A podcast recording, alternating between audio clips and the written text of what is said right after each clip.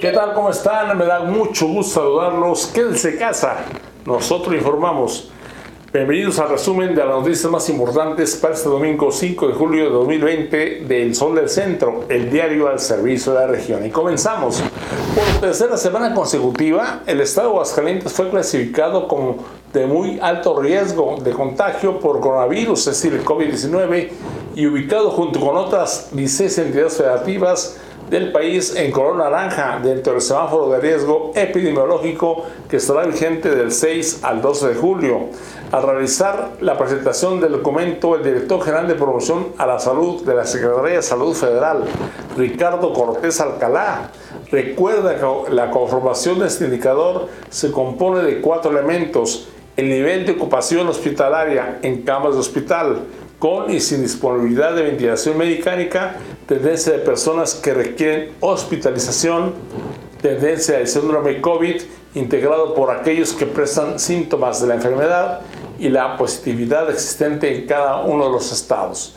Así las cosas, seguimos en semáforo naranja. Por otro lado, al entregar apoyos a productores beneficiados por el cuarto tianguis de mejoramiento genético, el gobernador Martín Orozco Sandoval asegura que estos recursos representan una de las mejores formas de devolver sus contribuciones al Estado, pues les permitirá no solo tener mejores cabezas de ganado para su comercialización, sino también acceder a, a más recursos económicos y por ende a una mejor calidad de vida para sus familias.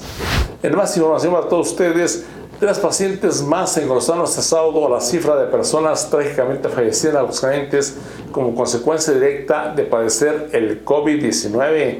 Con ello suman ya 163 pacientes que han perdido la vida por esta enfermedad.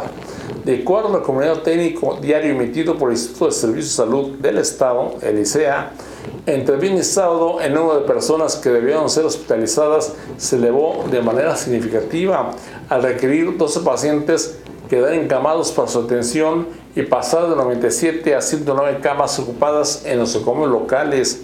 De estos 109 hospitalizados, 53 permanecen muy graves, intubados y conectados a un respirador artificial que los mantiene con vida, en tanto que otros 56 se reportan como graves. Lo cierto es que la pandemia sigue causando estragos en aguas calientes.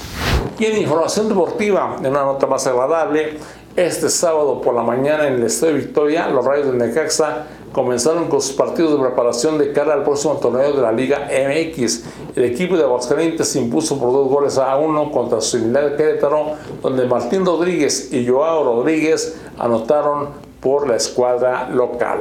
Y en la sección policíaca, dos cuerpos sin vida fueron lo colocados parcialmente en el interior de bolsas de plástico negras y arrojados en un lote baldío de la calle Rincón Gallardo en el sector La Veda del muy populoso fraccionamiento Villas de la Señora de la Asunción, en la zona nororiente de la capital del estado. De acuerdo a las primeras indagaciones del caso, se ha logrado conocer que son dos personas de sexo masculino que fueron estranguladas de acuerdo a los resultados preliminares de la necropsia practicada a los cuerpos de las víctimas. Usted el detalle de esta información y mucha más en la edición impresa digital de su periódico El Sol del Centro de este domingo 5 de julio de 2020. Por su atención, muchas gracias, excelente fin de semana, quédese en casa.